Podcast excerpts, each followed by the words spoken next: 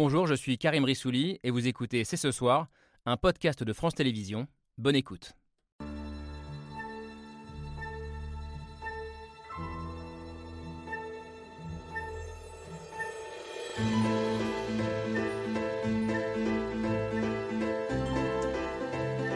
Bonsoir à toutes et à tous, soyez les bienvenus sur le plateau de C'est ce soir. C'est le début de la fin de la guerre. Notre armée est forte. Petit à petit, nous revenons dans notre pays, dans les territoires occupés. On est prêt pour la paix. On est prêt pour la paix pour notre pays, pour l'Ukraine tout entière et pour tous nos territoires. Volodymyr Zelensky aujourd'hui dans les rues de Kherson, principale ville du sud de l'Ukraine, occupée par les Russes pendant huit mois et libérée vendredi dernier par des soldats ukrainiens accueillis en héros par la population. Nous sommes prêts pour la paix. Comment comprendre cette phrase du président ukrainien Assistons-nous à un tournant diplomatique dans cette guerre Être prêt pour la paix Est-ce être prêt à se mettre autour d'une table et à négocier Et si oui, pour négocier quoi et surtout avec qui Question posée alors que débute aujourd'hui le G20 en Indonésie en l'absence remarquée de Vladimir Poutine. Faut-il y voir un signe de faiblesse, une volonté de ne pas trop s'éloigner de Moscou au moment où la débâcle militaire et les 80 000 soldats morts au moins depuis le début du conflit pourraient fragiliser son pouvoir? Nous sommes le lundi 14 novembre 2022. C'est ce soir, c'est parti. C'est parti, c'est ce soir avec Laura Adler. Bonsoir, ma chère Laure. Et avec Camille Diao. Bonsoir Camille. 263 jours depuis le début de l'invasion russe euh, en Ukraine. Et c'est vrai que ces images de Kherson libérées ont euh, marqué le, week-end. Elles nous ont émus aussi beaucoup. Et j'imagine que c'est encore plus vrai pour vous. Euh, Irina Karpa, bonsoir, je commence avec vous. Bonsoir. Bienvenue, vous êtes écrivaine et chanteuse installée en France depuis plusieurs années maintenant. vous étiez de retour par ailleurs le mois dernier en Ukraine, dans la région d'Odessa. Et vous allez nous aider à, à comprendre ce qu'il y a peut-être derrière cette phrase de votre président euh, Volodymyr Zelensky Nous sommes prêts pour la paix dans notre pays. Assistons-nous à un tournant diplomatique majeur. Euh, bonsoir Dominique Moisy. Vous êtes l'un des grands visages de la géopolitique euh, ici en France, aujourd'hui conseiller à l'IFRI et à l'Institut Montaigne. L'heure des négociations entre l'Ukraine et la Russie a-t-elle sonné? Vous répondez oui, ou en tout cas oui, la réflexion sur les négociations doit pouvoir commencer. Euh, mais avec qui faudra-t-il négocier? Euh, Est-ce envisageable euh, avec une Russie dirigée par, par Vladimir Poutine? Bonsoir Stéphane Courtois. Bienvenue sur ce plateau, historien, directeur de recherche honoraire au CNRS. Et vous faites partie de ceux qui disent qu'il ne faut absolument pas baisser la garde face à la Russie. Pour vous, il faut en finir avec une forme de complaisance envers le, le Kremlin. Et vous publiez ces jours-ci avec Galia Ackerman le livre noir de Vladimir Poutine, publié donc chez, chez Robert Laffont, 25 ans après le livre noir du communisme euh, que vous avez publié en 97. Et vous espérez, je vous cite, que, que ce livre, le livre noir de, de, Poutine, soit le dernier clou dans le cercueil de Poutine et la première pierre du tribunal international qui condamnera les élites russes qui ont lancé toute cette affaire. Euh, bonsoir euh, Claude Blanchemaison. Bonsoir. Soyez le bienvenu, ambassadeur de France à Moscou au tout début des années 2000, de 2000 à 2004. vous avez bien connu Vladimir Poutine à l'époque, lorsqu'il est arrivé au pouvoir, à une époque où il pouvait encore, disiez vous la dernière fois, euh, être arrimé euh, à l'Europe. On n'est plus là maintenant, malheureusement. On est au début d'une grosse séquence diplomatique avec euh, le G20 qui se tient à Bali. Et vous dites qu'il faut absolument surveiller ce qui va se jouer là-bas dans les prochains jours, notamment entre deux hommes, Joe Biden et le président chinois Xi Jinping, qui d'ailleurs se sont rencontrés aujourd'hui pour la première fois depuis qu'ils sont tous les deux présidents. Enfin, comment la société russe vit-elle ce tournant? Elle, à qui Poutine disait il y a seulement deux mois, même pas, ça, ça, va très vite. Kherson est désormais russe pour toujours. Bonsoir euh, Vera Gaïva. Bonsoir. Bienvenue, vous êtes euh, une politologue euh, russe. Vous avez quitté la Russie en 2020 parce que vous ne vous sentiez plus assez libre de faire votre métier d'enseignante-chercheuse. Je précise que vous avez aussi travaillé à la mairie de Saint-Pétersbourg pendant huit ans, de 2008 à 2016. Vous êtes aujourd'hui enseignante à Sciences Po. Merci à vous cinq d'avoir accepté le principe de, de, ce débat, de cette discussion. Kherson libéré, Zelensky à Kherson aujourd'hui, c'est l'image du jour, signé Hugo Bernard.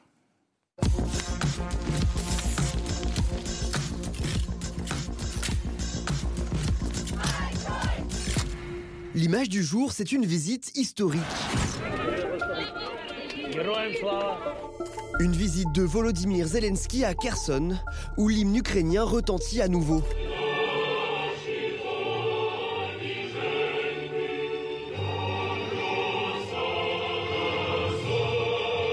Le président ukrainien récompense ses soldats et déambule dans les rues de cette ville du sud de l'Ukraine, seulement trois jours après sa libération.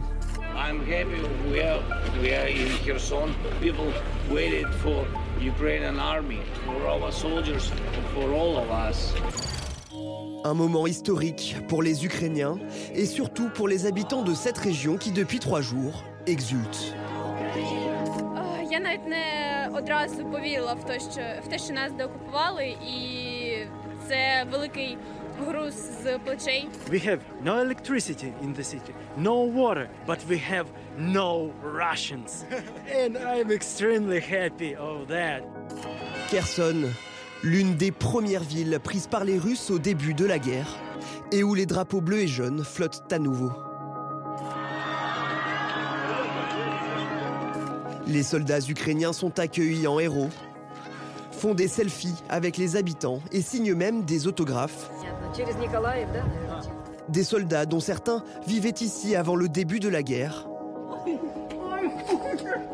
Ici, un jeune homme retrouve sa grand-mère après huit mois de séparation. Kherson libéré. Après huit mois d'occupation militaire russe, c'était l'unique capitale régionale que Moscou avait réussi à conquérir. Une défaite d'ampleur pour la Russie qui continue de perdre du terrain. Et pour le président ukrainien, cette victoire serait même le début de la fin de cette guerre.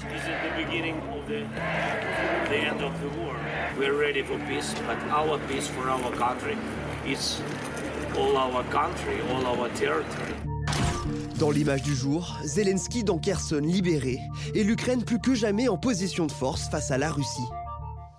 Alors beaucoup d'images très fortes, hein. on l'a vu depuis euh, vendredi, notamment celle de cette grand-mère qui s'effondre euh, en larmes quand son petit-fils soldat revient après huit mois d'occupation. Peut-être une image qui restera d'ailleurs euh, emblématique de cette libération. Irena Karpa, pour, pour, les Ukrainiens, cette libération de Kherson, est-ce que vous diriez, ou pour vous d'ailleurs même, peut-être que c'est le moment le plus fort depuis le début de cette guerre? Émotionnellement oh, Émotionnellement, il y avait les moments très tragiques qui étaient plus forts. Donc là, bien sûr qu'il y a plein de joie pour les Ukrainiens. Donc il y a plein de blagues déjà, bien sûr. Hein, ah, à chaque fois, vous venez, avec, vous venez avec les blagues ukrainiennes. Voilà, Kherson est occupé, j'ouvre les yeux, Kherson est occupé. Il y a une autre blague, vous avez vu les, soldats ukrainiens, comment ils sont accueillis, avec des larmes aux yeux, avec des bras ouverts. Donc il y a une blague, le soldat russe qui, qui fait le rapport à Poutine. Il dit, mais non, mais ils nous ont rencontrés aussi à la même façon, avec les bras ouverts. Non, avec les drapeaux ukrainiens. C'est ça, ça, parle beaucoup en fait de cet esprit de Kherson. C'était toujours une ville très ukrainienne. Je ne sais pas si vous connaissez le voilà le, pastek, c'est le symbole de Kherson parce que ça, ils sont très très connus pour les meilleures tomates, pour les meilleurs pastèques. Et donc il y a le pastek, c'était vraiment un symbole de la résistance de, de Kherson. Et, on rappelle que Kherson, euh, c'est, on l'a dit, hein, la seule capitale régionale que les Russes avaient réussi à, occuper, que le rouble était devenu la monnaie officielle, que les livres d'histoire avaient commencé à être changés, euh, les programmes scolaires en tout cas. Euh, c'est pour ça que c'est aussi fort symboliquement, cette, cette, reprise de Kherson. Oui, oui. Mais, et donc il y, a vraiment ces vidéos qui sont distribuées, il y a les festivités, et même comme, comme un jeune homme a dit, il n'y a pas d'électricité, il n'y a pas d'eau, mais il y a vraiment la présence d'esprit. Mais il y a bien sûr beaucoup de bémols. Il y avait 400 crimes de guerre qui étaient fixé sur les territoires occupés. il ne faut pas oublier ça. Oui, il faut pas oublier les soldats qu'on a, qu'on a perdus euh, là-bas parce que la libération a commencé bien en septembre. Ce n'était pas fait du jour au lendemain. Euh, mais en général, c'est incroyable parce qu'on a libéré 179 euh, euh, points, villages dans cette région dans une semaine. environ 60 000 km qui auraient été repris. Comment est-ce que vous regardez ces, images qu'on vient de voir ah bah, Moi, je les regarde plutôt comme historien. Bon, je, je ne suis pas ukrainien, donc, mais c'est évidemment un événement très important. Ça déstabilise, à mon avis, fortement et l'armée russe et le pouvoir de Poutine, et ça complique considérablement, euh, hmm. quelque part, euh, euh, la, position de Poutine et puis la sortie de guerre. Et puis, et puis ça a été très rapide quand même, cette, cette bataille de Kherson, malgré tout. Alors, y a-t-il eu bataille? On n'est pas dans le secret des dieux. Y a-t-il eu bataille? Y a-t-il eu une négociation? Hmm. C'est ce qui se dit aussi pour que les soldats russes puissent partir, ce qui a arrangé les Ukrainiens, parce qu'effectivement, la guerre coûte très cher en hommes. Et donc, euh, moins on se bat. épuise les deux camps. Bah, bien sûr. Moins on se bat, plus on conserve de force. Euh, euh, ça aurait été très difficile pour les Ukrainiens de faire prisonnier euh, ne serait-ce que 25 000 soldats, qui étaient quand même des soldats beaucoup plus professionnels que euh, ceux que mm. M. Prigogine envoie. Donc, euh, bon, c'est peut-être ça, c'est peut-être tout simplement que, avec un peu de bon sens, le général qui a été nommé pour reprendre les affaires en main mm. a décidé que c'était intenable Hein, quand vous connaissez le Dniepr à cet endroit, bon, c'est le fleuve. C'est le, fleuve hein, qui est extrêmement large, donc euh, c'est pas un petit ruisseau. Hein. Donc euh, si vous êtes acculé euh, face à cette espèce d'immensité d'eau, il n'y a pas 36 solutions. ou vous finissez au fond de l'eau, ou vous vous rendez, ou vous êtes tué. Donc c'est possible aussi que des militaires et, fait entendre à Poutine que son histoire de Kherson, ça ne tenait plus. Ce que vous dites, Vera Geva, c'est qu'il valait mieux pour les Russes euh, un retrait stratégique, entre guillemets, plutôt qu'une humiliation militaire. Oui, c'est une grande question. Quelles étaient les vraies motivations du Kremlin euh, quand il prenait cette décision? On sait déjà qu'il y a plusieurs mois, en fait, euh, l'armée russe demandait Poutine à se retirer de Kherson. Et il ne mm. voulait pas, parce qu'il le voyait comme une défaite, une humiliation et quelque chose, quelques événements qui peuvent effectivement fragiliser euh, son, régime. Mais quand même, la décision a été prise.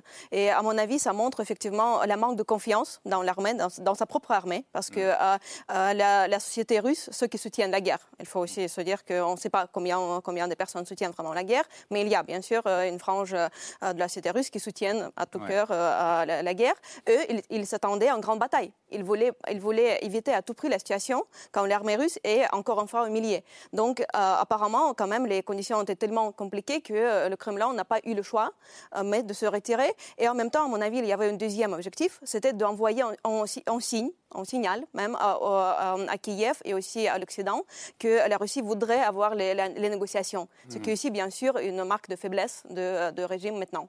On va, on va, venir aux négociations euh, juste après. Juste, Camille, puisqu'on parle de, de, Kherson, il y a les crimes qui ont été commis, les crimes de guerre, disait euh, euh, Irena Karpa, et il y a aussi euh, ce qui se passe au sein de la, société ukrainienne. Oui, parce qu'on a vu les scènes de liesse, mais ce que beaucoup de journalistes qui sont sur place euh, racontent, c'est que c'est aussi l'heure des règlements de compte qui est en train de s'ouvrir au lendemain de, la libération de, Kherson. Règlements de compte contre les habitants qui sont accusés d'avoir collaboré avec l'occupant. Alors ceux qui sont pointés du doigt, ce sont d'une part bah, des responsables politiques ou administratifs qui auraient facilité l'arrivée de la Russie, facilité l'installation d'une administration russe à Kherson, mais c'est aussi bah, monsieur Madame tout le monde. Et euh, en, lisant des, reportages, c'est aussi bien euh, un voisin qui euh, aurait affirmé haut et fort que l'Ukraine n'aurait jamais dû être indépendante, que, telle ou telle connaissance qui a accepté de livrer des informations contre de, la nourriture. ce sont des entrepreneurs qui ont continué leur commerce et qui du coup ont commercé avec l'occupant, ou encore des personnes qui ont accepté de collaborer avec les Russes pour distribuer de, de l'aide humanitaire. Donc on se rend bien compte qu'en fait ce sont des actes de nature extrêmement diverses qui peuvent euh, tomber sous le coup de cette accusation de, collaboration. Et, je précise qu'au tout début de la guerre, dans les premiers jours, le Parlement ukrainien a adopté une loi euh, qui punit euh, de jusqu'à 12 ans de prison tout acte de collaboration. Je me demandais du coup, Irina Karpa, quel, regard vous portiez sur, cette chasse aux traîtres qui débute? Est-ce que c'est pas un peu trop tôt? Est-ce que ça ça peut pas mener à, certaines dérives, voire même à un déchirement de la population? Je me souviens d'une photo de la Deuxième Guerre mondiale, très connue en fait. C'était la, voilà, la collaborante de Gestapo présentée. Voilà, donc là, c'est exactement le même, euh, le même esprit. Euh, à mon avis, c'est plus euh, décidé pour les habitants de Kherson. Ils voient tout ce qui s'est passé là-bas, qui collaborait, qui faisait quoi. Donc il y, avait Kirill Stremousov qui était tué il n'y a pas longtemps, en fait, qui, euh, soi-disant l'accident de voiture. De toute façon, les, les habitants. Qui, qui, était cet homme Et il était le chef, normalement. Il était collaborant numéro un. Donc là, c'était quelqu'un qui était mis par les occupants. Voilà, c'était le traître numéro un. Mais là, je sais que les, les, les Kersonnais, je ne sais pas si on peut dire sur les, les, habitants des Kherson, ils, sont, ils étaient très très forts par, euh, par leur résistance. Si ce n'était pas violent, si ce n'était pas comme ça, en direct, c'était vraiment le sabotage au boulot, les sabotages donc, des petits commerces et tout. Donc ça, je crois que là, je, gère, moi, je, ne porte aucun jugement, je le laisse gérer aux habitants, ils savent mieux entre eux. Dominique Mosier et Claude Blanche-Maison, c'est ça que ça renvoie à des images, euh, en tout cas à un imaginaire d'histoire. Euh, Ville libérée, purge. Bah, les, deux, en fait. On, ne peut que penser à, Paris euh, en août 44, les scènes de libération de Liesse, et puis après euh, les, purges de, collaborateurs avec cette femme. Et la euh, tonte des femmes. La tonte des femmes, c'est ça. Et, d'ailleurs, là, il y a certaines femmes de Kherson à qui on reproche d'avoir noué des relations avec des soldats. Voilà. Mais globalement, ce, qui me frappe, c'est que ces images sont les plus terribles possibles pour Poutine. Hmm. Euh, il était là, il arrivait en disant on va dénazifier euh, l'Ukraine. Et qu'est-ce qui se passe? Euh, Vous voyez des scènes qui s'apparentent dans l'imaginaire à la victoire contre les nazis. C'est-à-dire à la victoire des, des, Alliés et, des Français contre l'Allemagne nazie en 1944. Donc c'est très fort. Et il me semble que si on regarde ce qui se passe à Bali, au G20, au, G20, on a l'impression que euh, Biden sort radieux euh, à la fois des résultats des élections, euh, des élections de mi-mandat américaines, regardez, et de la chute de Kherson. Et il est en position de force par rapport à Xi Jinping, qui est en train de se demander, mais quand même, cet allié russe, il n'est pas fameux. Euh, non seulement il est, il, est, isolé internationalement, mais il perd. Et euh, il est humilié sur le terrain. Claude Blanche-Maison, est-ce que vous êtes d'accord avec ça? On est à un moment de, de bascule Est-ce que on a beaucoup employé le mot tournant, euh, y compris sur ce plateau depuis le début, il y a eu pas mal de tournants. Est-ce que c'en est un diplomatiquement aujourd'hui? On est sans doute à un, moment de, bascule, et c'est vrai que c'était très émouvant de voir euh, ce matin euh, Volodymyr Zelensky venir se mettre physiquement en danger d'ailleurs, parce que de l'autre côté du fleuve, il y a les batteries de, l'ennemi. Et avec sa doudoune et sans aucun insigne militaire, ah, comme tous les autres soldats. Mais enfin, toujours, en, toujours quand même non, mais écoutez, en couleur kaki, comme depuis le 24 oui, d'accord, mais c'est extraordinaire sa manière. Et donc un courage physique, euh, un courage physique important. En effet, euh, une manifestation euh, assez émouvante de patriotisme avec avec l'hymne national, la, montée du drapeau, etc. Pour ce qui est des collabos. moi, je pense qu'il faut faire la part des choses parce que la guerre continue. D'ailleurs, dans son discours, Volodymyr Zelensky a dit Je suis pour la paix, mais la paix dans toute l'Ukraine. Il, il, a dit notre paix. Voilà. Effectivement. Ce qui peut vouloir dire deux choses. Ce qui peut vouloir dire qu'il ne peut pas y avoir de paix tant qu'il n'aura pas récupéré tous les territoires, y compris la Crimée. Ce qui peut vouloir dire aussi, euh, euh, bon, on peut, on peut voir et, négocier entre temps. Mais euh, il, a donc dit ça, et par conséquent, la guerre continue, puisqu'il faut récupérer l'intégralité du territoire. Je vais juste vous couper pour, pour, ceux qui n'ont pas la, carte de l'Ukraine en tête. On, la regarde juste rapidement parce que on voit où est situé Kherson, donc dans le ça arrive voilà, dans, le sud-est du pays. Euh, et Kherson est pris, on ne voit pas le fleuve dessiné, mais il passe à Kherson. Et maintenant que Kherson est repris, ça libère la route vers la Crimée. Et les collabos, ce que je voulais juste dire, juste, une phrase, c'est qu'il est assez logique, puisque la guerre continue, que les Ukrainiens qui sont depuis trois jours dans cette ville recherchent les gens susceptibles de donner encore des informations aux Russes. Autrement dit, euh, en effet, je crois qu'il faut condamner euh, les, les, les, punitions pour la collaboration du passé. Mais, on n'est pas, en 45. pour ceux qui peuvent être actifs à l'avenir. En 44 non plus. Hein. C'est pas faux. Oui, mais 44, la guerre était finie pour nous. La guerre était finie pour nous, c'était une Là, la guerre n'est pas finie du tout, et on ne sait pas encore exactement comment les choses vont tourner. Et puis, il y a toujours deux formes d'épuration qu'on a connues en France. Il y a l'épuration sauvage immédiatement au moment de la libération, qu'on ne voit d'ailleurs pas pour le moment à Kherson. Mm. Et puis ensuite, il y a une, une épuration juridique, parce qu'il va bien falloir punir des gens avec la justice, en bonne et due forme, etc. Si les gens ont collaboré avec l'ennemi, qu'est-ce que vous voulez faire?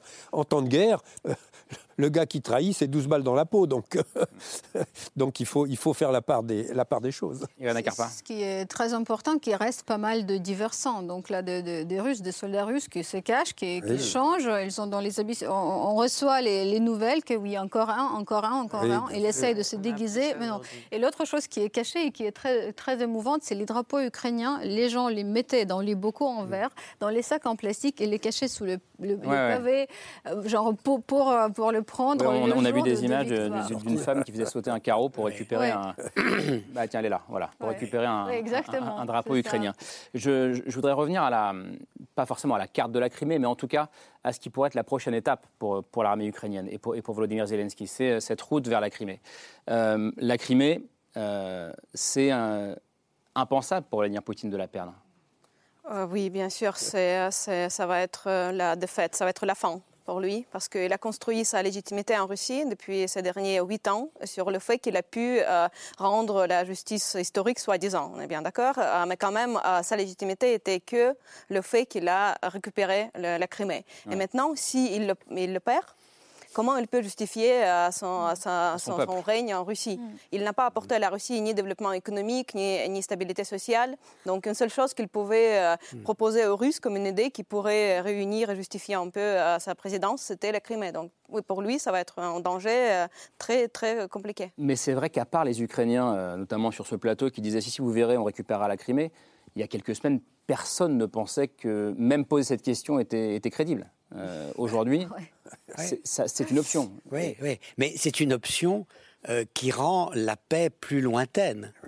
Et, donc le, vrai problème en réalité, c'est que le compromis dans la négociation qui peut marcher est celui qui permet aux Russes de dire je n'ai pas perdu et qui permet aux Ukrainiens de dire j'ai gagné trouver ce compromis n'est pas évident. Et euh, je crois que c'est là la, clé du, du, problème. Et en même temps, pour les Ukrainiens, j'imagine que c'est pas possible d'entendre euh, bon, donner la Crimée à la Russie pour Je pense que, c'est trop tôt de parler de, pour parler de compromis.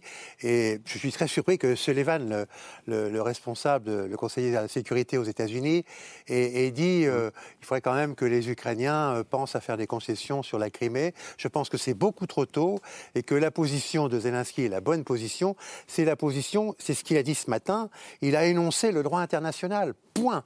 Et le droit international, euh, ça veut dire que Poutine euh, a annexé euh, quatre oblasts récemment et un, cinquième, la Crimée, en, 2014. Mais c'est pareil. Et c'est bien là, d'ailleurs, la grande erreur tactique de, Poutine, parce qu'en faisant ces quatre annexions récemment, il a fait tomber la Crimée dans le droit commun des annexions, des annexions illégales du point de vue du droit international et du point de vue des Nations Unies. Donc maintenant, c'est exactement la même chose pour les cinq.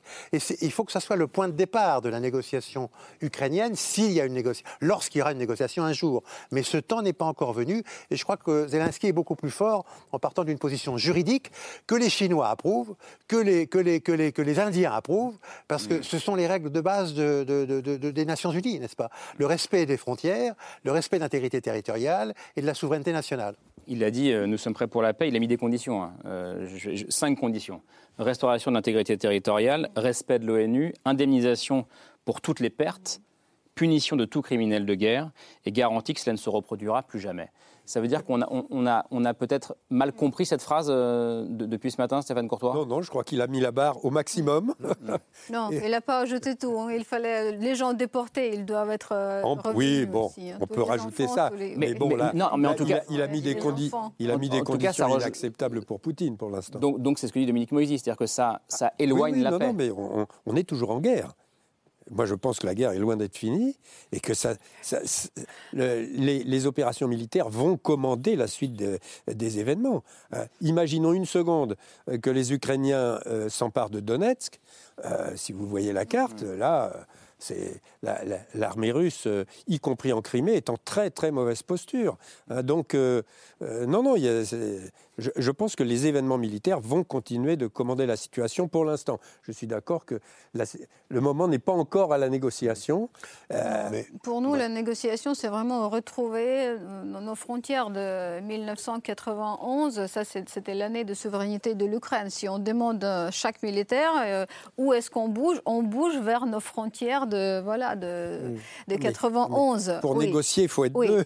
oui, exact. Mais bon, pour, pour nous, je crois que c'était très bien pour les négociations mais là, euh, concernant la Crimée, bien sûr qu'on bouge vers la libération de Crimée. C'est pas possible maintenant. Si on montre la carte euh, euh, de l'Ukraine, c'est très clair qu'on peut pas le, prendre de, rive droite. Il faut quand même prendre Melitopol pour bouger depuis, depuis la rive gauche. Mais là, en ce moment, je crois que la tâche numéro un de, l'armée ukrainienne, ce n'est pas laisser la Russie de se renforcer, de conserver ses forces. C'est ce qu'il essaye de faire. Utiliser cet hiver pour réparer la vieille technique soviétique, même s'ils arrivent à faire euh, un char depuis le 10, euh, pour nous, c'est pas bien. Donc, c'est pour ça qu'il faut continuer à libérer les territoires. Et juste une dernière chose, que euh, je suis complètement d'accord que, pour Poutine, perdre la Crimée, c'est la perte essentielle, parce que c'est que ça qui peut provoquer, en fait, les révoltes dans la société russe. Parce que c'est à cause de Crimée qu'ils ont subi les sanctions. Population. C'est à cause des Crimées qu'ils ont devenu les parias. S'ils perdent les Crimées, c'est ça historiquement. En fait, le peuple russe s'est révolté qu'après les pertes militaires, comme après la Première Guerre mondiale. Il y avait la révolte contre, 1905, contre Nicolas. Voilà. 1905, la défaite contre le Japon qui, a failli déjà emporter le, régime. Mais, mais, vous disiez que, que l'inquiétude, voilà, c'est de savoir si l'armée russe n'a pas opéré ce retrait pour euh, se refaire et repartir euh, à l'attaque. Parce que c'est vrai, en tout cas, que pour l'instant, le Kremlin continue d'affirmer que Kherson fait partie de la Fédération de Russie, voilà, qu'elle reste la, la, capitale de cette nouvelle région qui a été euh, annexée en septembre. Vera Egaiva, est-ce que c'est une possibilité, tout simplement, que, oui, que l'armée russe ait fait cette retraite pour reprendre des forces, pour attendre que les nouveaux mobilisés arrivent et puissent repartir dans quelques mois à l'assaut de Kherson? C'est un des scénarios, évidemment, que Kremlin a sur la table. Parce que, euh, bien évidemment, on voit qu'il n'arrive pas à faire des autres offensifs sur les autres euh, champs de bataille. Donc, euh, bien sûr, qu'est-ce qu'il peut faire maintenant? Soit se refaire, effectivement, se préparer à une nouvelle bataille, mais il faut, il faut du temps. Il faut du temps pour préparer les mobilisés. Nous, savons que l'état des, des, mobilisés est vraiment euh, euh, très, très triste, je dirais. Ils ne sont pas prêts et ils ne sont pas bien équipés. Donc, euh, en, plus, il y a les problèmes d'équipement, de, d'équipement et inclus militaire. Donc, bien sûr, pour C'est-à-dire qu'ils savent que s'ils partent à la guerre, ils ont une grande chance d'être blessés, de mourir. Oui, exactement. Ça, déjà, ils sont conscients de ça. On a, on a, plusieurs témoignages, déjà en vidéo même, des, des soldats mobilisés les Russes qui racontent euh, qu'ils sont jetés en fait dans les champs euh, euh, sans munitions, mm-hmm. sans, sans, quelques entraînements, même sans le commandement. Donc oui, c'est une image très forte en fait qui déstabilise aussi l'armée russe parce qu'on voit que l'armée n'est pas bien préparée à la guerre. Et c'est vrai que d'un côté on a ces témoignages et de l'autre, en tout cas ici, on se pose tout le temps la question et tout le week-end on s'est demandé est-ce que la Russie va répondre à la reprise de Kherson par les Ukrainiens? Et on continue de se demander euh, quelle sera la réponse russe? Est-ce qu'elle sera avec une arme conventionnelle, avec une arme nucléaire? Cette question n'est pas tranchée. La peur de la riposte de Poutine, de la réponse de Poutine, elle est encore là, Dominique Moisy. Oui, bien sûr. L'utilisation de l'arme nucléaire, euh, elle paraît encore moins probable euh, depuis aujourd'hui, avec la déclaration commune de Xi Jinping et de Biden, excluant, en fait, refusant euh, l'utilisation de cette arme. Mais ce, qui me frappe, euh, c'est la, difficulté en réalité euh, de la position ukrainienne. Ils ne peuvent que revendiquer le droit international et dire qu'il faut revenir aux, frontières de 91. Mais ce faisant, ils sont en réalité en train de demander la démission de Poutine, car le retrait euh, de euh, euh, la Russie de la Crimée, c'est la fin de Poutine. Or, ce que nous savons par ailleurs, c'est que si Poutine est menacé, ce ne sont pas par les démocrates libéraux, mais c'est par les ultranationalistes, encore plus extrêmes. Et, donc, on, revient à cette question classique. Comment mettons fin à la guerre? Soit Deuxième Guerre mondiale, la, reddition inconditionnelle de l'Allemagne nazie, soit le scénario Corée, on divise les territoires en deux. Hmm. La deuxième, le deuxième scénario, il est impensable aujourd'hui euh, pour l'Ukraine. Le premier scénario, il est totalement impensable compte tenu de ce qu'est la Russie. Alors on est en fait euh, dans une situation euh, qui, qui, me paraît extraordinairement complexe aucune des conditions d'une négociation réussie ne sont, ne sont réunies aujourd'hui. Donc peut-être que comment mettre fin à la guerre? Euh, Emmanuel Macron a été, interrogé ce matin euh, à la radio sur euh, sur France Inter avec une sorte de en même temps qui est de dire il faut continuer à aider l'Ukraine et en même temps bientôt se mettre autour de la table. On l'écoute. Nous devons continuer l'effort de soutien à l'Ukraine et nous le faisons par des, livraisons euh, de matériel que nous poursuivons. Nous devons redoubler d'efforts pour soutenir maintenant avec des choses très concrètes pour justement passer l'hiver. Et en parallèle, je pense que les prochaines semaines, on doit encore engager euh, l'effort diplomatique pour essayer de remettre tout le monde autour de la table. Remettre tout le monde autour de la table dans les prochaines semaines. Et avant de vous entendre, Claude Blanchet-Jean, j'ajoute euh, que l'Élysée a, annoncé aujourd'hui qu'Emmanuel Macron allait appeler euh, Vladimir Poutine à l'issue du G20. Ça veut donc dire qu'Emmanuel Macron assume de continuer à dire euh, Vladimir Poutine est un interlocuteur. Bien sûr. Alors que ça bah, fait débat et polémique. Jusqu'à preuve du contraire, il est, il est, le président de la Russie et il est un interlocuteur. Mais quand un, un problème est compliqué, qu'une situation est bloquée, on dit souvent qu'il faut introduire un autre élément pour débloquer les choses. et l'autre élément, il, est introduit évidemment par, euh, par Xi Jinping euh, et, et, par, et par, par l'Indien. C'est-à-dire que pour... Quoi cet élément? Pour le président, pour le président euh, chinois et pour le premier ministre indien, il y a une priorité, c'est que la guerre s'arrête pour des raisons économiques, parce que l'économie euh, chinoise ne vit que dans son sa globalisation économique euh, et par conséquent, elle ne veut plus de cette guerre. Alors, elle est prête à payer cher pour obtenir la cessation de cette guerre. La question, et c'est peut-être ça dont, dont Poutine, dont, dont, dont, Macron discutera demain avec Xi Jinping, c'est qu'est-ce qu'elle est exactement prête à payer pour avoir la fin de la guerre? Et je ne sais pas ce qui se passera dans cet entretien, mais on pourrait imaginer que euh, en effet, euh, l'imagination au pouvoir. Allez-y, allez-y, allez-y. Euh, on, on, on, pourrait imaginer que, dans le fond, Macron propose à Xi Jinping une déclaration sur l'intégrité territoriale des États, qui est le fondement de la société internationale. L'ONU, l'Organisation de sécurité et de coopération européenne, etc., etc. Et Poutine aura du mal à le refuser parce qu'il l'a accepté dans l'accord de Minsk, qui est, qui est mort. Maintenant, l'accord de Minsk n'existe plus. Mais à l'époque, il a accepté l'accord de Minsk, qui était de viser l'accord de cesser, de cesser le feu, un, accord, un arrangement et un arrangement. Après, après l'annexion de la Crimée. Voilà, un, et c'était un arrangement surtout pour le Donbass. C'était un arrangement pour le Donbass. C'était, ça, ça, ne parlait pas de la Crimée. Mais après 2014. Mais Poutine avait très curieusement, dans, dans cet accord, accepté de viser l'intégrité territoriale. Et effectivement, ce schéma impose peut-être un, un, détour euh, par le Conseil de sécurité des Nations Unies. Évidemment, il faudrait que ce soit Emmanuel Macron, euh, les Britanniques, les Américains et le Chinois qui portent cela et qui arrivent à convaincre euh, la, la, Russie de s'abstenir sur une déclaration de principe. Pas sur euh, l'Ukraine doit recouvrer son intégrité territoriale demain matin, mais sur une déclaration de principe. C'est le fondement de l'organisation internationale. Il resterait ensuite, évidemment, à en trouver les modalités d'application qui peuvent être étalées dans le temps. Et on peut imaginer, alors ça c'est un saut beaucoup plus considérable à faire faire à Poutine, qu'il accepte, sous l'égide de l'ONU, qu'on fasse dans dix ans des référendums organisés par l'ONU dans chacun des cinq oblasts. Mais ça signifie qu'on est en train de parler d'une paix négociée avec Vladimir Poutine. Oui, alors, si je vous écoute, Claude Blanchardon. Moi, moi, je voudrais revenir à ce qui. Moi, je suis tout à fait d'accord qu'effectivement, cette affaire sera réglée par des pressions internationales très fortes. Qui, oui. qui, vont contraindre Poutine à un moment donné, parce qu'il va perdre ses quelques alliés, et en particulier les Chinois qui, qui, qui pèsent, énormément, et qui en plus se connaissent très bien. Il faut quand même rappeler que dans le système communiste international, Russes et Chinois, tous ces gens-là se connaissaient très bien depuis les années 1920. Moi, je pense à, une autre, à un autre scénario qui, euh, qui serait la suite de cette guerre, c'est-à-dire le scénario de, de novembre 1918.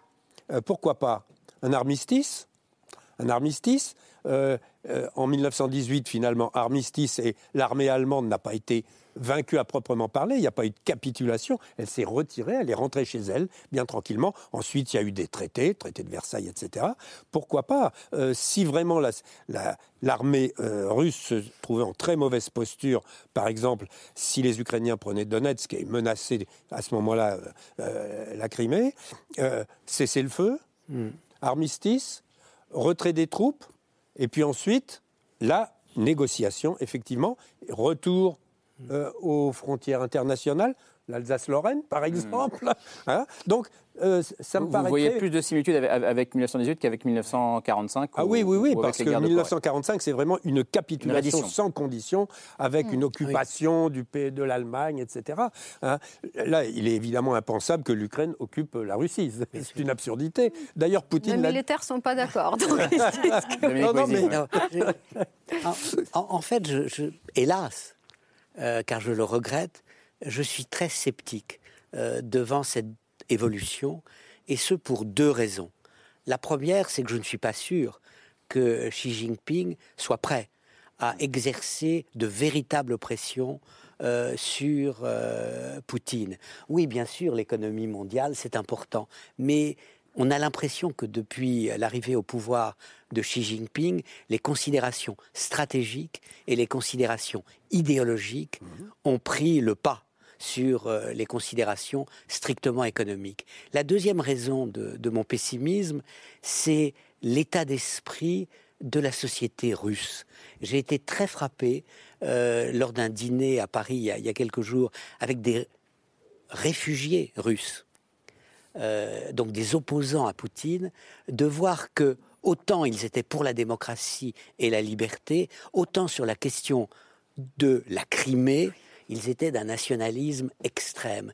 Et je ne crois pas aujourd'hui que euh, euh, aucun homme d'État au pouvoir à Moscou puisse dire non bah lui faire accepter à la population russe la, Crimée il faut alors Poutine peut tomber immédiatement demain on lui dira mais qui a perdu la Crimée? Qui a perdu l'Ukraine? Tu, nous tu nous as fait rêver, mais regarde, nous sommes beaucoup plus faibles aujourd'hui à cause de toi que nous ne l'étions en 2014 pas seulement en, 2022. Vera sur cette euh, question-là, vous êtes vous aussi une, réfugiée russe quelque part, euh, en tout cas une exilée russe. Euh, est-ce que vous êtes d'accord avec ce que dit Dominique Moisy? La population russe n'est pas prête aujourd'hui, majoritairement, à perdre la Crimée?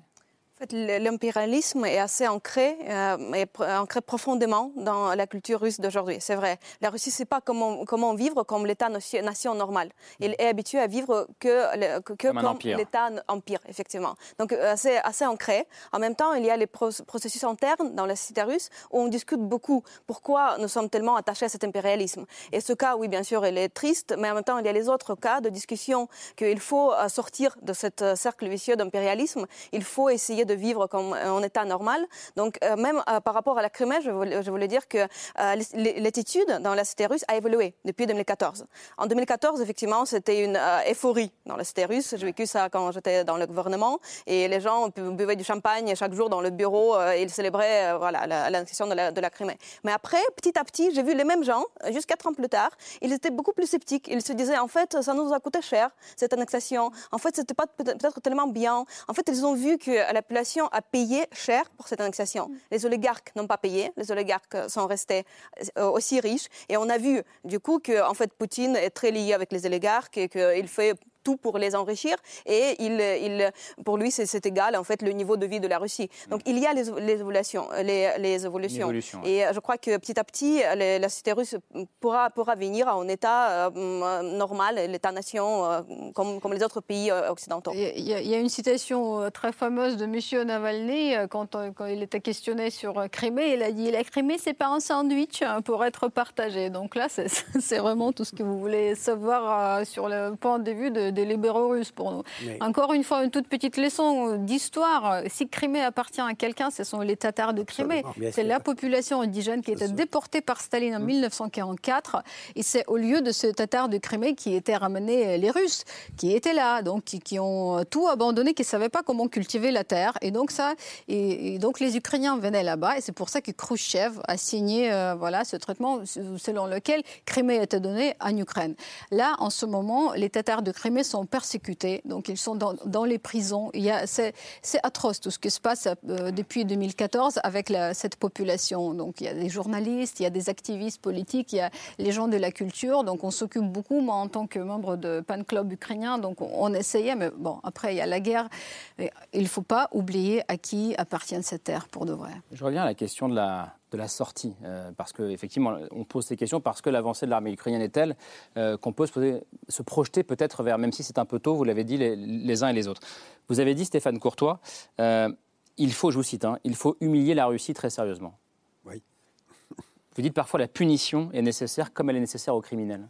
écoutez, c'est quand même ahurissant que 30 euh, ans après 1991, l'implosion de l'URSS, l'effondrement du régime communiste, l'effondrement d'un régime totalitaire qui était le premier régime totalitaire de l'histoire, on en soit encore là. C'est totalement ahurissant. Ça veut dire qu'il faut immuler la Russie pour pas que ça se recommence, ça recommence? ça veut dire qu'il y a à la tête de la Russie une équipe qui n'a strictement rien compris à ce qui se passait, qui a refusé, euh, qui, a, qui a nié littéralement la défaite du système soviétique, tout simplement parce que ce sont des gens du KGB et que le parti s'était effondré, l'armée rouge, on, voit dans quel état elle était, mais le KGB restait le cœur du système. C'est-à-dire la terreur est fondamentale dans ce système. S'il n'y a pas la terreur, ce régime tombe au bout de six mois, un an. Le régime de Lénine n'aurait pas tenu. Euh, s'il crée la Tchéka, c'est-à-dire on, appelle ça une police politique, mais c'est tout à fait autre chose. C'est un système de terreur. Bon, on va exterminer les ennemis, les adversaires politiques, etc. S'il le crée le 20 décembre 1917, c'est pas par hasard, c'est qu'il en a impérativement besoin. Or, le KGB, euh, autant, autant Helsinki a, a, entre guillemets, dissous le Parti communiste, autant le KGB n'a pas été touché. Et on voit très bien qu'autour de Poutine, c'est une équipe du KGB donc, de Saint-Pétersbourg. Pardon, ce que j'entends dans ce que vous me dites, c'est euh, on a fait beaucoup de comparaisons historiques euh, depuis le début de cette émission. C'est s'il n'y avait pas eu le procès de Nuremberg, euh, on n'aurait pas les rapports qu'on a avec l'Allemagne aujourd'hui, paisibles. Mais c'est une évidence. Mais, et en même temps, d'autres vous diraient, je ne sais pas, sur ce plateau, l'humiliation peut préparer aussi les futures guerres. Oui, mais ça, c'est. Pardon. L'humiliation, c'est pas le procès de Nuremberg, c'est la justice. Et, donc, dans mon esprit, il faut rendre justice aux Ukrainiens avant d'humilier les Russes. la principale exigence qui me paraît parfaitement légitime euh, de euh, Zelensky, c'est de dire mais cette guerre n'a pas été une guerre comme les autres. Tout au cours de, ces déroulés, les soldats russes se sont livrés à des crimes de guerre. On ne peut pas faire comme si cela n'avait pas eu lieu. Donc je, renverserai, pardon euh, Stéphane, la, priorité. Je dirais, la priorité, ce n'est pas d'humilier les Russes, c'est de rendre justice aux Ukrainiens. Et, et ça, c'est pas la même chose. Sur ce point, Claude Blanchaison, avant que l'or euh, n'intervienne la question de l'humiliation Parce que c'est une grande question diplomatique. Moi, je, hein. je, suis d'accord avec ce qui vient d'être dit. Euh, je pense qu'il euh, ne faut pas trop introduire de, notions euh, moralisatrices, parce que malheureusement, la vie internationale, c'est quelque chose d'un petit, peu, petit peu différent. je crois qu'on est dans un rapport de force. En effet, il s'est peut-être inversé à Kherson, c'est possible, parce que Kherson déclenche une dynamique qui fait que maintenant l'Occident est verrouillé et doit absolument continuer à aider l'Ukraine au même niveau, puisque Zelensky a montré euh, ses capacités. Euh, donc ça, c'est une, une bonne chose. Il faut continuer à, faire évoluer le rapport de force. Poutine, on n'y peut rien, Poutine ou pas Poutine. Moi, personnellement, je, suis bien d'accord, la, colonne vertébrale du régime, c'est le, FSB, bien sûr. Et si Poutine s'en va, c'est probablement pas Trouchev qui le remplacera. C'est-à-dire c'est le, FSB qui décidera, avec les chefs militaires encore en cours. Gerasimov ne l'est plus, puisqu'il a disparu à la trappe, on ne sait pas où il est, euh, le chef d'état-major. Euh, mais ça sera un compromis entre le FSB et, les militaires, mais surtout du FSB. Et actuellement, euh, les sécuritaires sont dirigés par M. Patrouchev. c'est assez ça. Alors ça aurait quand même un avantage, c'est que M. Patrouchev est moins émotif que M. Poutine. Mmh. Il est beaucoup plus rationnel. Euh, on ne peut pas dire qu'il est plus nationaliste, c'est pareil, mais il est plus rationnel, moins émotif, et probablement que ça serait plus, plus, plus plus simple de négocier avec lui, mais pas beaucoup plus simple. On, va continuer à en parler parce qu'on va, on va, parler de, ce qui se joue autour de Poutine aujourd'hui, mais, juste alors euh, avant de. J'avais une question à vous poser à tous. C'est derrière l'acharnement de cette violence, de cette, ce côté mortifère, de ce côté euh, de destruction, euh, est-ce qu'il n'y a pas de la part de l'équipe de Poutine et de Poutine lui-même une volonté de destruction de l'Occident? Oui. Non, mais il y a d'abord une volonté. Pas seulement l'Ukraine, excusez-moi, mais, de, nos valeurs occidentales. Ce, qu'on a découvert, c'est une volonté génocidaire de destruction des Ukrainiens. Enfin, on a entendu, bien sûr, on a entendu des, propos absolument intolérables. Je suis bien d'accord. Et de la part, et pas seulement de la part d'agitateurs, enfin, ah, de modèles de, civilisation. de, la part de l'ex-président, entre bah, guillemets. bon. Il y a une erreur majeure au départ sur la nature du rapport de force.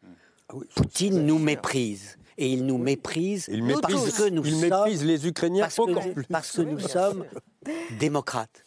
Et parce que notre système, à ses yeux, ne peut que s'effondrer. Il est obsolescent. Ben, il a perdu son pari. Et le, problème, c'est que euh, le, le coût de cette erreur d'interprétation est massif pour lui et pour tout le monde. Restons, pardonnez-moi, restons sur la, sur la figure de, Vladimir Poutine, et je vous donne la parole après.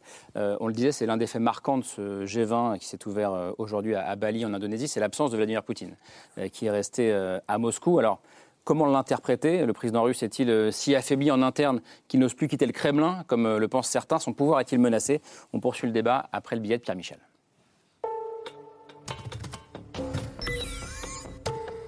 Ne jamais dire jamais et peut-être encore moins toujours, le temps passe et les dictateurs, un jour, trépassent.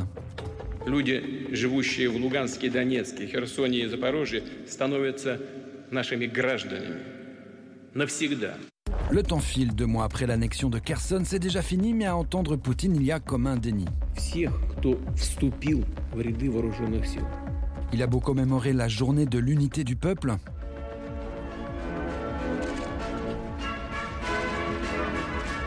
Il a beau prétendre que tout se passe bien, que le groupe vit bien.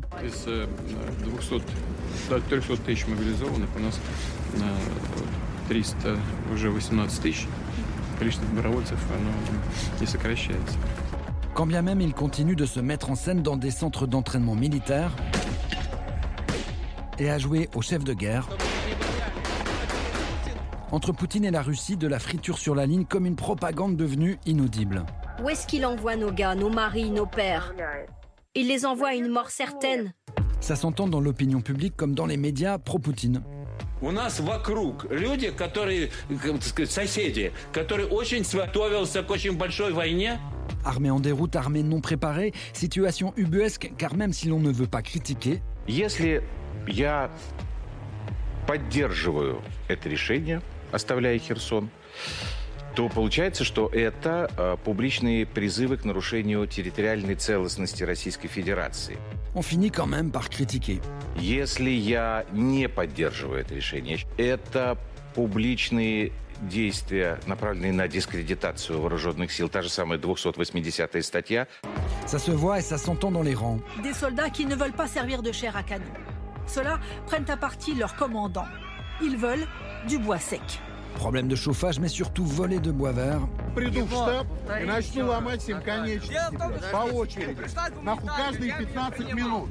Alors que la colère monte dans l'armée, Poutine vacille. Et alors que le G20 se tient en Indonésie, il est le seul à ne pas répondre présent. Ce n'est peut-être pas le moment de s'absenter. Bon, alors évidemment, on interprète tous les, tous les signes, euh, l'absence de Poutine euh, au G20. Est-ce qu'il faut la lire d'une certaine manière? euh, Est-ce que c'est le fait d'un homme paranoïaque qui se cache des puissants du monde, qui ne veut pas quitter Moscou parce qu'il a peur de perdre son pouvoir? Comment vous regardez ça? Juste une remarque sur le second couteau de la télévision. Ah, qui parle à la télé télévision russe qui. Euh, qui dit je, je ne sais pas quoi dire. Bah, si, il dit j'habite chez, chez, chez, le roi Ubu, puisque euh, si, je, si je critique la décision, j'ai 15 ans de tôle, et si je ne la critique pas, j'ai aussi 15 ans de tôle. Donc c'est Ubu. Euh, ça, c'est effectivement très important. Et, très, et il a, ça a été montré à la télévision publique russe. Ça prouve qu'il y a quand même une déliquescence dans l'organe de propagande. Alors pourquoi il n'a pas été à, à Bali, à Bali euh, Probablement que parce qu'il est, il est orgueilleux, euh, mais il est aussi craintif. Orgueilleux, il n'a pas eu son rendez-vous euh, bilatéral avec euh, Joe Biden. Il avait bien aimé son rendez-vous à Genève au début de la présidence de Joe Biden. Et il pensait qu'il pouvait rééditer cela. Ça lui a été refusé par Joe Biden, qui a eu raison de lui refuser, parce qu'il n'y a pas de raison, effectivement, de, de, de faire ce cadeau à l'agresseur de, de l'Ukraine. Mais ça, euh, il a trouvé que ça, ça, ça l'humilierait du coup par rapport à la communauté internationale. Et donc, je pense que ça a suffi. Le deuxième, la, la, le motif officiel, c'est je suis le chef de guerre. Et le chef de guerre ne quitte ouais. pas le poste de commandement pendant la guerre. Bon, ça, ça peut se comprendre et c'est ce qu'il ce qu'il a diffusé auprès de la population russe. En, par ailleurs, euh, en effet, euh, peut-être a-t-il peur qu'un jour euh, quelqu'un profite d'un voyage pour le remplacer et lui dire écoute Vladimir, tu es en voyage, reste donc où tu es, nous on s'occupe de tout à la maison. Hein. Ça peut arriver, mais pas maintenant, c'est ouais. trop tôt, en effet. Il a aussi peur des, des, des, des risques sanitaires. Il, est, ah oui. il, oui, est, il a très peur des moustiques. Il est hystérique là-dessus. Ouais. Euh, ah oui, et, pas une blague. Les moustiques de combat. Et c'est vrai qu'à Bali, euh, c'est vrai qu'à Bali, il y a, on peut, des drones de moustiques. il y a beaucoup de moustiques, oui. Dominique Moïse sur ce, c'est en tout cas, ces fantasmes ou pas autour de, autour de, de Poutine, de sa peur paranoïaque de quitter Moscou. Est-ce que, est que vous êtes d'accord avec Claude Blanchemaison C'est pas, c'est trop tôt pour dire ça? Je, je, honnêtement, je ne sais pas. Euh, Est-ce que euh, il a peur de quitter les rênes du pouvoir? C'est possible, mais je crois que Claude Blanchemaison a dit l'essentiel. Euh, il y aurait une différence de traitement. Euh, il y a Biden qui rencontre Xi Jinping et il ne rencontre pas euh, Poutine. Donc même sur place à Bali, il serait apparu comme un peu le paria, isolé. Isolé. Alors, sur un deuxième point, ce qui m'a frappé dans l'état de l'opinion russe, c'est euh, des interviews de trottoir faites par la BBC World, et on voyait le, correspondant à Moscou interroger une jeune femme. Et elle disait, je suis content du retrait des troupes russes à Kherson, parce que ça signifie euh, que euh, la guerre va s'éloigner et que, en fait, les dictateurs vont quitter le pouvoir et en Russie et en Ukraine. Propos absurdes, mm. mais pour la première fois, on voyait une jeune femme, ah, on, on pouvait l'identifier à la télévision russe, russe donc disant c'est bien, les dictateurs vont quitter le pouvoir. Vera Gaïva, comment est-ce que vous regardez, vous, ce qui se passe en ce moment dans la société russe? Mon avis, c'est une exagération de dire que Poutine euh, a peur de quitter Moscou. Poutine contrôle pas mal la situation euh, et en fait, il a établi un régime qui est assez résilient. Donc, il ne faut pas sous-estimer un peu. Euh, il, a, il, a, créé un système politique qui est basé sur la division de pouvoir. Il y a autour de lui, il y a des, des groupes qui font la compétition entre eux. Donc, ils ne sont pas capables à se réunir contre lui pour l'instant. Mais est-ce qu'il est juste de dire que le Poutine tient son pouvoir aujourd'hui parce que les ultranationalistes qui l'entourent le veulent. Est-ce que c'est juste ça? Euh, ultranationalistes jouent un rôle important. Euh, ils soutiennent le régime pour l'instant. Ils commencent à critiquer petit à petit, mais pas directement Poutine. Ils évitent de nommer Poutine. Parfois, ils parlent de roi. Par exemple, j'ai lu juste récemment en blog euh, des ultranationalistes. Ils disaient, après la défaite à Kherson, ils disaient qu'on sait déjà que notre roi est, euh, que le roi est nu, mais on apprend qu'il est aussi lâche et faible. C'est quelque chose quand même assez, assez nouveau dans les élites russes. Mais encore une fois, on est assez loin euh, euh, de, du fait qu'ils se réunissent et euh, renversent Poutine. Parce que Poutine a fait tout pour éviter cette situation. Vous savez, depuis des années, qu'est-ce qu'il faisait en Russie? Il ne contribuait pas au développement de notre pays, mais il plutôt essayait d'éviter la situation de coup d'État. Donc il est bien préparé, il ne faut pas sous-estimer. Après, à propos de Jivan, je crois qu'il est devenu un peu l'otage de ses propres en fait, fautes stratégiques. Et en fait, il s'est retrouvé en face de situation où aucune décision peut lui apporter le victoire. Donc s'il se présente, il va être humilié, parce qu'on sait déjà qu'il s'est présenté s'il va au G20, vous voulez dire Oui, s'il se présente à G20, euh, il sera humilié, effectivement, parce qu'il y aura les gens qui vont l'éviter. Il ne sera pas traité comme un leader national, un leader mondial, comme il le veut. Euh, on sait déjà qu'il était humilié à Samarkand, en Ouzbékistan, quand il a rencontré les alliés, soi-disant, de la Russie.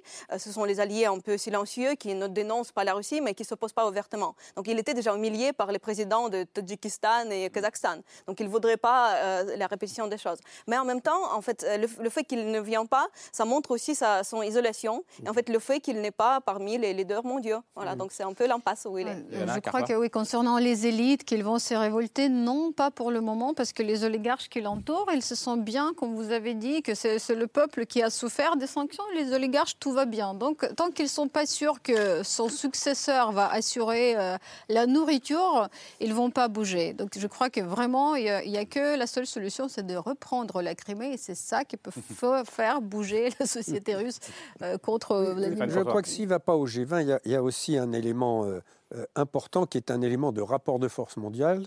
Biden est clairement en position de force depuis les élections américaines, mhm. ça c'est mhm. évident. Et Xi Jinping, ne l'oublions pas, vient d'être réélu patron, patron avec tous les guillemets qui s'imposent, patron du Parti communiste chinois, euh, et avec des pouvoirs encore accrus, avec en plus cette séquence où on a vu l'ancien président se faire, euh, se, faire extraire littéralement du, du Congrès. Hein, et ça, c'est un message euh, évidemment très clair.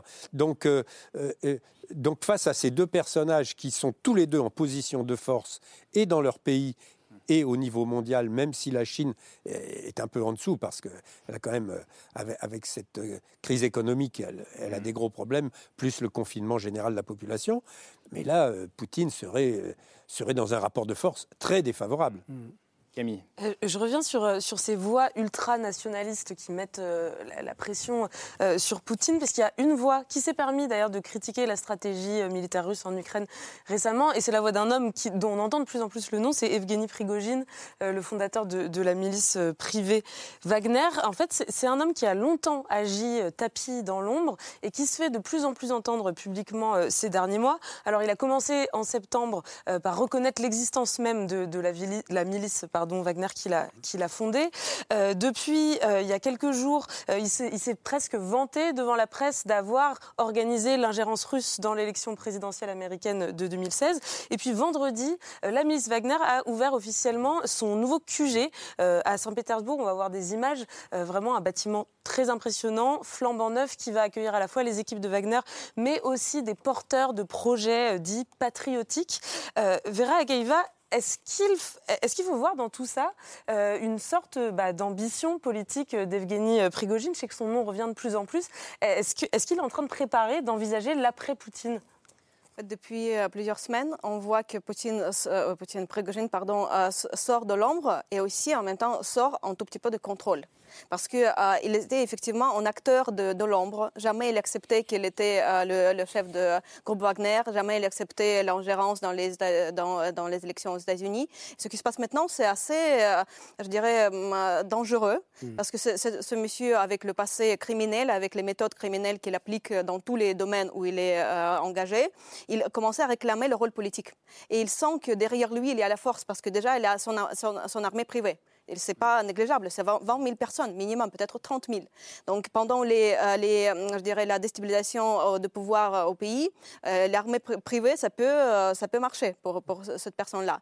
Et en plus, maintenant, il se présente pour la société russe comme un homme ferme, comme un homme qui est capable à prendre des décisions compliquées et peut-être même gagner, parce qu'on sait que c'est le groupe de Wagner, malheureusement, qui avance dans le front petit à petit, mais quand même, c'est eux qui ont emporté, soi-disant, les victoires sur, sur le front. Donc oui, c'est cette montée au pouvoir, il est, il est assez dangereux euh, pour, pour, la Russie de futur. Euh, si, si je, allez-y, allez-y, allez finir, si à mon avis on ne pouvait pas euh, nommer Poutine en nouveau Staline, par contre Prigogine, c'est quelqu'un qui ressemble à un nouveau Staline pour la Russie. Oui, et je précise d'ailleurs que juste ce, week-end, il y a la, ministre Wagner qui a posté une vidéo absolument atroce sur les, sur les réseaux sociaux de l'exécution sommaire d'un de leurs membres accusé de trahison. Evgeny Prigogine a réagi en, sur Telegram en écrivant C'est un magnifique travail de réalisation, ça se regarde d'une seule traite. Donc ça donne une idée du personnage. Ça rejoint un peu ce que disait Claude Blanche-Maison tout à l'heure, c'est-à-dire que l'après-Poutine ne sera peut-être pas mieux que l'avant-Poutine. Ou que le... déserteur, le déserteur en question, euh, la vidéo montre comment on lui a fracassé le crâne à coups de massue. Euh, évidemment, aucune télévision occidentale ne peut montrer cette, cette, vidéo. C'est l'horreur absolue. Alors, je crois que Prigogine, en effet, est un gangster, euh, un oligarque d'ailleurs, puisqu'il a fait fortune d'abord en ayant les, marchés de, nourriture des écoles et grâce, à, Poutine, hein. grâce à son camarade Poutine qui connaît Saint-Pétersbourg. Mais je ne pense pas qu'il est réellement un avenir politique parce que il peut y avoir beaucoup de mafieux dans l'entourage de, Poutine, mais à ce point de violence, c'est impossible. C'est intolérable pour tout le monde, évidemment. Euh, alors en plus, il a, je crois qu'il a, il a complètement éclaté. Il, il, a, il, a, ouvert ce grand immeuble euh, à, Saint-Pétersbourg au nom de Wagner, où il veut abriter des start-up euh, de sécurité. Il veut gagner de l'argent. Mmh. C'est quelqu'un qui est intéressé essentiellement par l'argent. Mmh. Non, spontanément, intuitivement, je dirais que ce que nous vivons, c'est le début du commencement de la fin pour Prigogine. C'est-à-dire parce que euh, le fait de sortir de l'ombre déjà. Déjà, parce que je crois que si euh, quelqu'un succède euh, à Poutine dans les mois, dans les années qui viennent, c'est quelqu'un que nous ne connaissons pas. C'est quelqu'un qui sortira littéralement de l'ombre, qui sera choisi par le FBS et précisément pas selon ses critères. en fait, il devient embarrassant pour Poutine, pour l'image de la Russie. Trop, c'est trop. À un moment donné, euh, je crois que euh, on peut même imaginer que ce personnage euh, connaisse une fin brutale.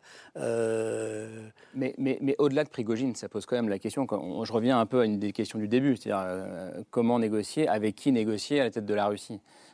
tous les hommes dont on parle, celui dont vous parliez tout à l'heure, Claude Blanchet, c'était le premier, pas trop chef. C'est celui qui est pas trop chef, oui. Le, ou, Prigogine dont on parle.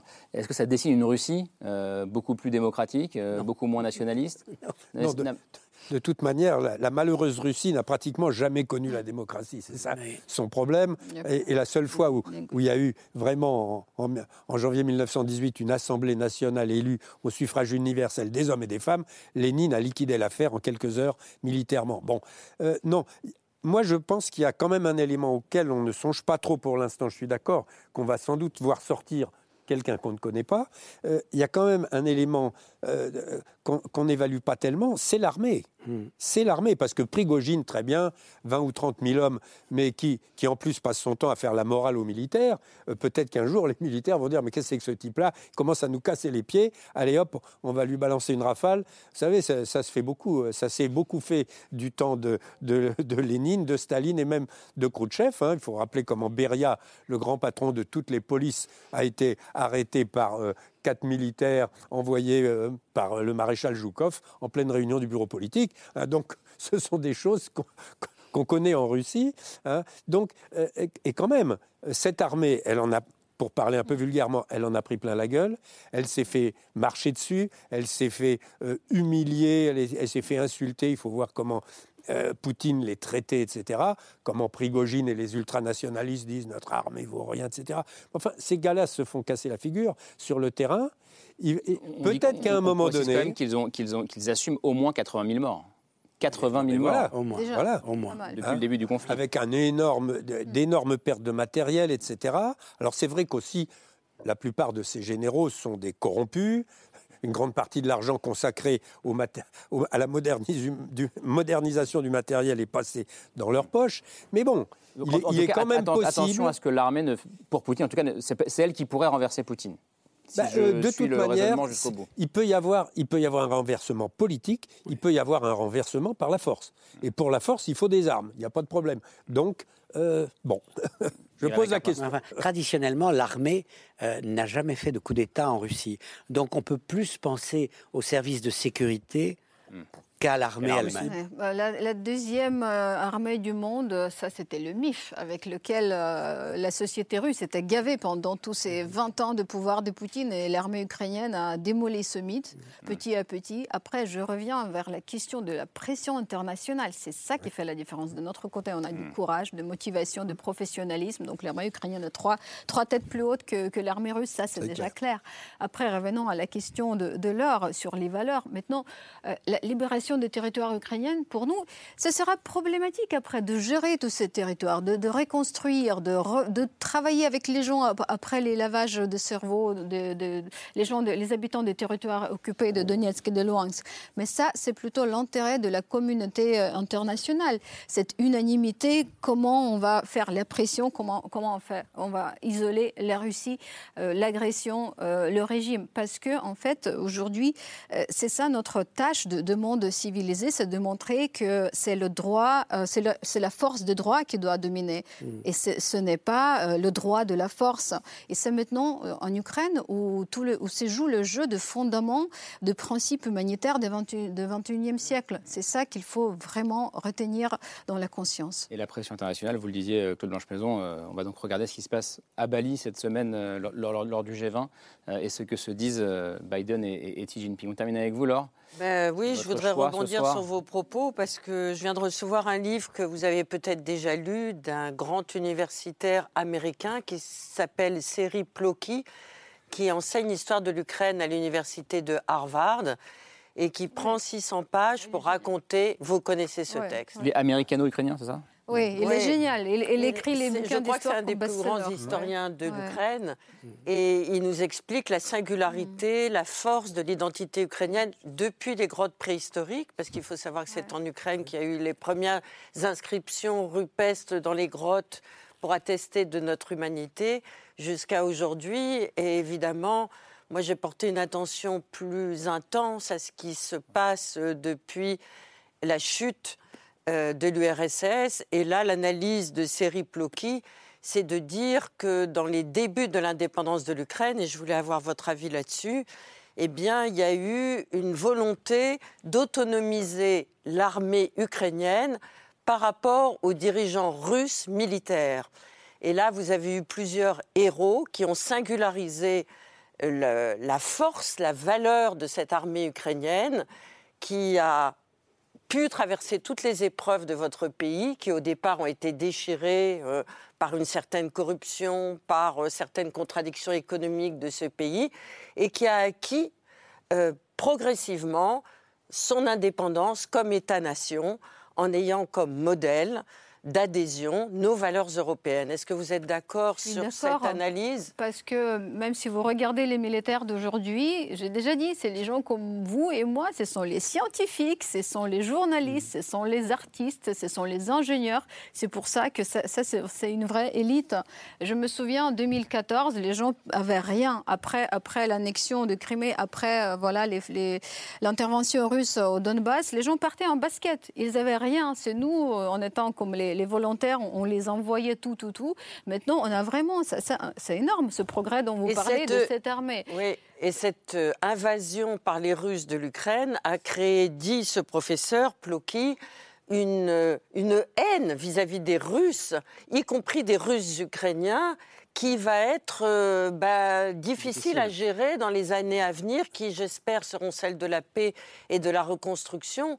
Mais comment faire pour que cette haine qu'ont créée les Russes vis-à-vis des, Ukrainiens puisse euh, s'apaiser un jour? Euh, rendre la justice. Oui, rendre la justice. Il n'y aura, pas de paix sans Il n'y aura pas de paix sans justice. Mais pour l'instant, il y a un fossé de sang. Oui.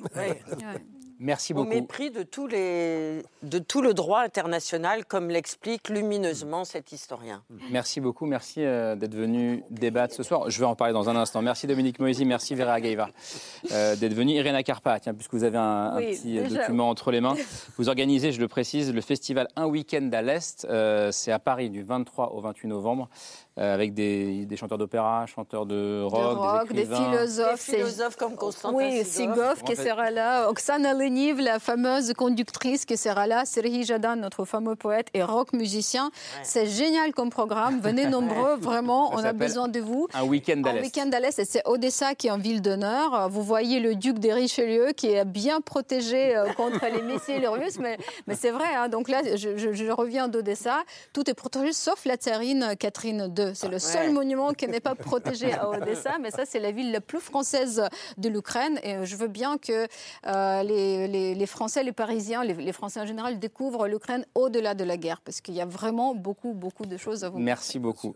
Merci. Et je mentionne aussi ce livre, Hommage à l'Ukraine, livre collectif euh, auquel vous avez participé. Stéphane Courtois, euh, votre livre à vous, il est imposant, il est ici, le livre noir de Vladimir Poutine. Ce n'est pas mon livre à moi, c'est un livre collectif, mais c'est sous la direction. De Galia Ackerman et de Stéphane Courtois, c'est chez Robert Laffont.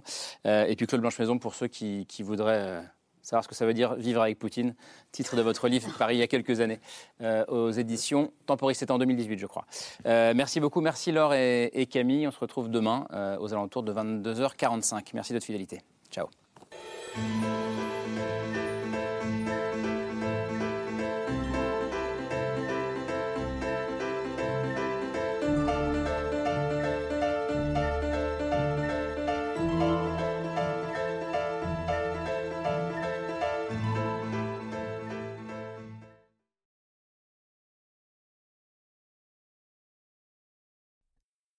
C'était C'est ce soir, un podcast de France Télévisions. S'il vous a plu, n'hésitez pas à vous abonner. Vous pouvez également retrouver les replays de l'émission en vidéo sur France.tv.